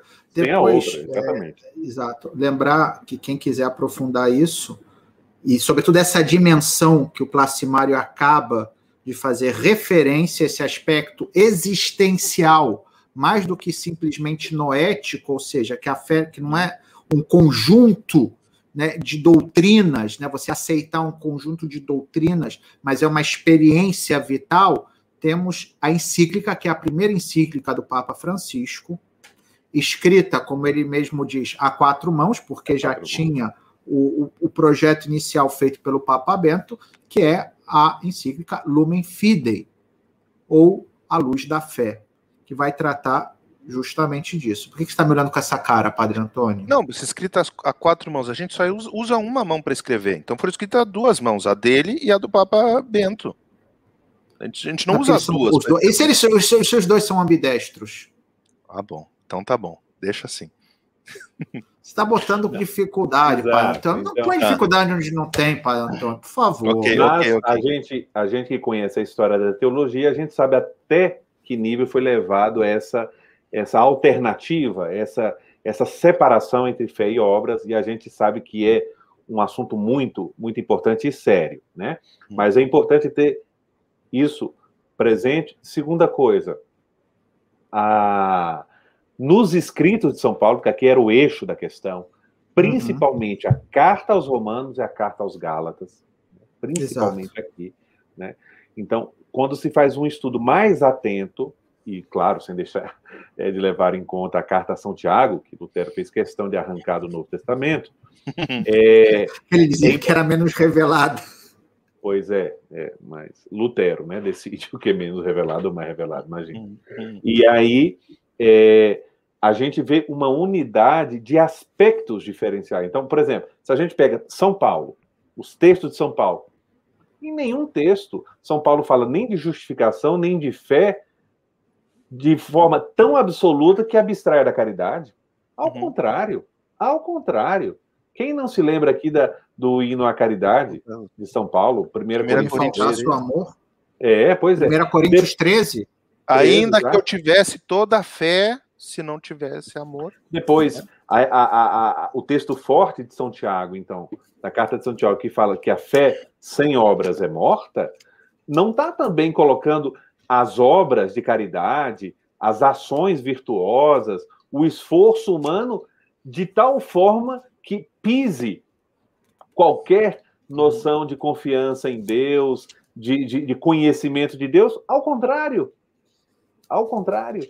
Então, são é, é, visões que absolutizam algumas dimensões do texto sem levar em, em, em conta a totalidade. Eu diria isso. Muito bom. Olha, eu acho que não era, não era é, esse o, o objetivo Só... da socorro de absolutizar a coisa, mas acho que ficou bem. bem não, não, sim, não, sim. não, não é socorro, sim. né? Com certeza não. Claro. Não, isso no ambiente teológico, né? No é, ambiente teológico. Só botar aqui uma. Sim, só, só antes, Padre, Padre Bruno, o senhor falou da encíclica, mas não falou o nome da encíclica, para quem quiser Lumen, ler. Lumen Fidei. Ah, falou? Eu que não. Eu falei, eu falei que você estava tão preocupado com as quatro mãos. Quatro mãos que eu não prestei atenção. Que você não prestou atenção. Você tava, você Mas enfim, Lumen Fidei. A Lumen Fidei que aí esqueceu é. a Lumen Fidei. É, exatamente. exatamente. ele ficou só com as mãos. É, é, lembrando que, ah. que essa encíclica completa uma trilogia que justamente fala das virtudes que o, que o Placimário. O Papa começou com a Deus Caritas Est, Deus Caritas Est, Salve, Salve e Lumen Fidei. Sobre a esperança e a Lumen ah, Fidei. Só aqui, é, a carta aos Gálatas, né, que o padre uhum. o Placimário, desculpa, falou é, fazendo, é, junto com a carta aos Romanos, referência, que são esses textos mais fortes que falam dessa, é, dessa interação entre fé e obras. A carta aos Gálatas, que talvez seja a mais, digamos assim, é, explícita, até porque talvez estivesse menos refinada ainda a ideia na própria cabeça de São Paulo, e ainda assim São Paulo afirma no capítulo 5, versículo 6, o seguinte: com efeito, em Jesus Cristo, o que vale Palavras de São Paulo. O que vale é a fé agindo pela caridade. Perfeito. É, então Olha aqui está uma síntese perfeita. É. E depois, Conclusão só para lembrar que toda essa questão de São Paulo, que São Paulo queria deixar claro, né, isso nós é, aceitamos como católicos e não nos distingue dos luteranos ou de quem quer que seja, é o fato de que o que nos salva não é o nosso esforço. Uhum. Que isso é um tema que Santo Agostinho já tinha lutado contra os pelagianos, que a gente vai ver isso também, se Deus quiser, no capítulo ah, talvez 42, é... É, que era todo o tema daqueles que diziam que não, olha, o que Jesus deixou foi um exemplo, de como a gente tem que se comportar, mas que qualquer pessoa com esforço pode alcançar a perfeição. Né? Um esforço próprio. Não. grande parte de pessoas. Olha só, nós, sem a graça de Deus, não hum. podemos nada. O Exatamente. que nos salva é a misericórdia de Deus. As nossas obras não são aquelas que vão garantir a salvação, que vão comprar a salvação. As nossas obras são a nossa resposta à experiência da gratuidade da salvação que Jesus nos oferece no alto da cruz. Que ele, no alto da cruz, nos oferece a salvação, sem que a gente mereça, e aí a gente, transformado pela ação do Espírito Santo, a gente ah, é. começa a mudar de vida. E aí vem as obras, como uma resposta à iniciativa de Deus citando um episódio da vida do próprio São Paulo, né? Olha, eu tentei, eu me esforcei, eu pedi, eu tentei, e aí Deus me falou assim: basta-te a minha graça. É porque no Brasil, no Brasil não vai se escutar, mas eu e o Padre Antônio, amanhã, quando vamos celebrar a missa, essa vai ser a segunda leitura da missa, porque aqui vai ser o décimo, décimo quarto. quarto domingo do tempo comum, e essa é a segunda leitura da segunda carta aos Coríntios, capítulo 12 que é quando São Paulo fala do espinho na carne, que ele pediu três vezes que carne, Deus tirasse pediu três vezes que ele se é, esforçou é, e que o, tal. O anjo de Satanás que o estava esbofeteando. É, esbofeteando. Né? E aí, então, ele esbofeteia e fala: basta-te a minha graça. E aí São Paulo conclui, e aqui concluímos nós também. Então, Isso. quando eu sou fraco, então. Então é que forte. sou forte. Quero gloriar-me das bem. minhas fraquezas, para que a força Exato. de Cristo. E esse é o sentido, então, Jesus, dessa questão entre fé e obras. E Jesus, antes de Paulo, já também dissera: sem mim nada podeis fazer. Nada podeis fazer, exatamente. Que maravilha. Olha, o pessoal está agradecendo aqui pelas respostas. Hein? Muito bom, hein, Padre né? Antônio? Realmente Olha, você nos guia com segurança. É, pois é. Chegamos quase na metade das perguntas, então para não para o é, pessoal dizer assim, ah, mas eu mandei pergunta e nem apareceu o meu nome, nem falou. Temos perguntas aqui ainda da Luísa Sotero que, que vão ser respondidas. Vão ser respondidas vão, no próximo episódio. Da Mirna Rupi, né? Perguntas do Luiz André de Oliveira, que eu vi que estava aí no, nos comentários também, está nos acompanhando. Uhum. Luiz André, a sua uhum. pergunta será respondida no próximo episódio. Né? Uh, outra pergunta da, da Joana Nolasco. E temos ainda uma última da Socorro que não foi respondida, que ficou para o próximo episódio. Né? Uh, nós tentamos organizar de maneira cronológica, mas no próximo episódio respondemos as perguntas que faltaram. Pergunta importante, essa fazemos nós dois, Padre Antônio. Sim. Agora somos nós que vamos fazer uma pergunta para o Placimário. Ah, sim? Pergunta importantíssima. Quinta-feira. Tema da próxima live dos bastidores da Bíblia. Então, quinta-feira. Tem a ver com São Bento, que nós celebramos dia 11. Exatamente. E Opa, é um tem outra coisa que a gente celebra dia 11, viu? Hã? Como é que é? E é o dia que importante dia 11? O Padre Antônio. O que, que, a gente celebra dia 11, Padre Antônio? Aniversário do Padre Antônio Hoffman. Olha é. só. Todos os dia que estão 11. nos seguindo, dia 11 de julho, dia do glorioso São Bento, é. vamos oferecer uma oração especial para o nosso grande. A gente brinca com o Padre Antônio, a gente uhum. brinca com ele porque é um sujeito, um coração que é maior do que a barriga, que a barriga. dele. Podem acreditar. Muito Espetacular, boa. Antônio. Então, então, como dia 11 de julho é dia de São Bento, uhum. né? e dia 29 de julho é dia de Santa Marta, Opa, mas agora com o Papa Francisco para esse ano vem a novidade litúrgica, que é dia de Santa Marta, São Lázaro e Santa Maria, os três irmãos. Nós vamos fazer uma homenagem a São Bento, essa homenagem feita por Santa Marta. Opa! Então vai ser Ora et Labora, quando Cristo descobriu para nós o segredo da vida cotidiana. Que maravilha! Então nós vamos pegar ali Essa... aquele encontro de Jesus com Marta e Maria, aquele evangelho que é conhecido de muitos de nós, e vamos ver ali qual o segredo que Deus, que Jesus nos mostra para sermos santos, para sermos felizes no dia a dia. E você Muito vai bom. falar um pouco dessa casa de Betânia aí, que claro. Jesus gostava de ir. Betânia, Mas que maravilha! Betânia. O happy hour de Jesus em Betânia. O, título vai ser esse. E o não à toa, hour. e não à toa, a palavra Betânia significa casa dos amigos. Exato. Casa dos amigos, é verdade. Que então vai ser casa. isso. Então vai ser um, uma live bem descontraída é. e, e, muito, e muito interessante, porque eu não sei vocês, não sei o pessoal que está me escutando, mas eu sempre me identifiquei muito com Santa Marta, né? Sim, então, sim. E o Padre Antônio, com tanta razão, ou mais ainda, porque moramos na moramos casa que a tem Marta, né? o Padroeira, que é a é. casa é. de Santa Marta.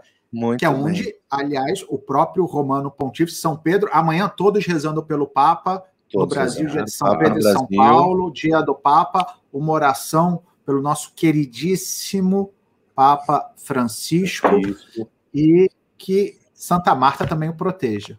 É, o pessoal tá dando parabéns pro Padre Antônio. Olha, é, não é nem amanhã, é só domingo que vem o meu aniversário. No outro domingo, é. É, no outro domingo. Ainda vamos ter uma live aqui antes no sábado. Então, pois é, é verdade. Mas a gente vai querer. A gente, a gente tem a live no mais domingo que vem. domingo que vem eu quero saber como é que a gente vai comemorar o aniversário do Padre Antônio. Ah, vamos, vamos dar um, porque né, vamos dar um jeito de comemorar. Então, agradecendo aqui todas as vai pessoas. Dar um jeito, não, a gente vai comemorar, não vai dar um jeito, vamos a gente comemorar. vai comemorar.